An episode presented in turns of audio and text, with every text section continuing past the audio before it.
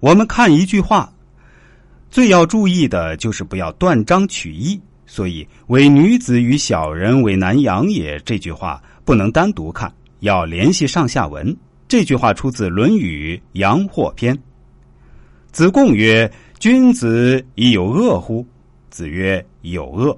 恶称人之恶者，恶居下流而善上者，恶勇而无礼者，恶果敢而智者。”曰：“次也亦有恶乎？”恶习以为知者，恶不孙以为勇者，恶节以为直者。子曰：“为女子与小人为难养也。近之则不孙，远之则怨。”子曰：“年四十而见恶焉，其终也已。”这句话与上下两段话形成一个小结，讲的是一个事情，是论君子所恶的。子贡问说：“君子有没有什么是厌恶的？”孔子回答说：“有。君子厌恶那种专说别人坏话的。”厌恶那种没有见识反而讥讽圣贤的人，厌恶那种虽然勇敢但不讲礼节的人，厌恶那种做事情果敢但是不通道理的人。孔子反过来问：“次，你有没有什么厌恶的？”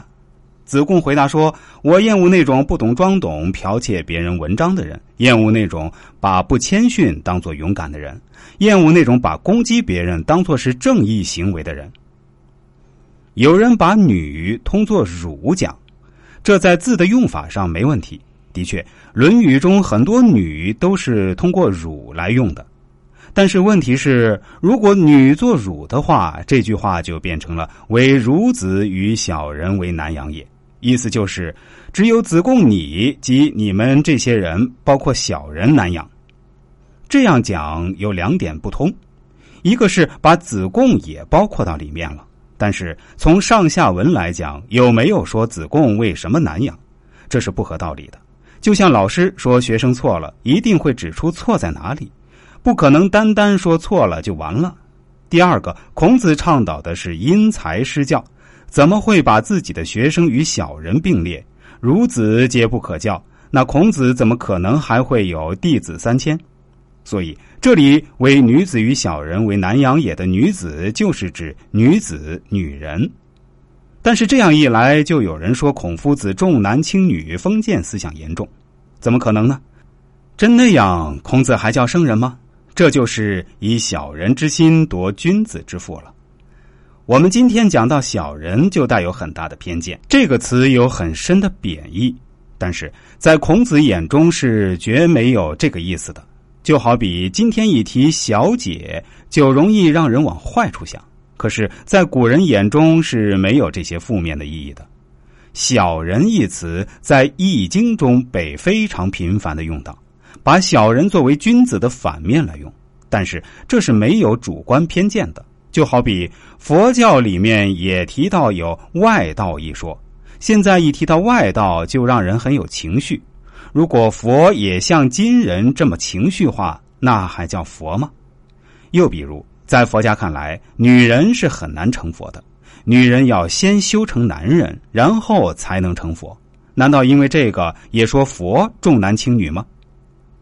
戏词第一句“天尊地卑，乾坤定矣”，按现在人的理解，孔子不但重男轻女，还重天轻地吗？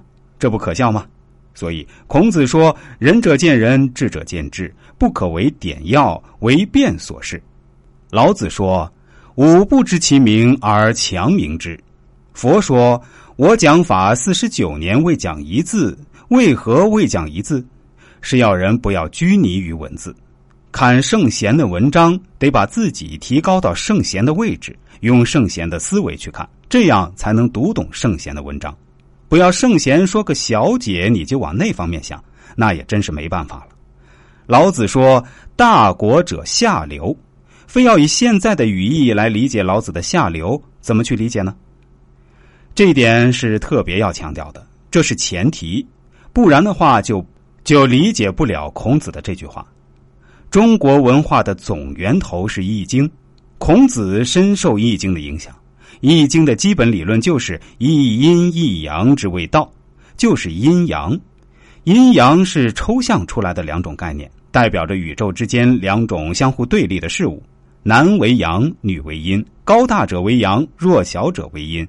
这只是对事物的一种客观描述，并没有情感因素。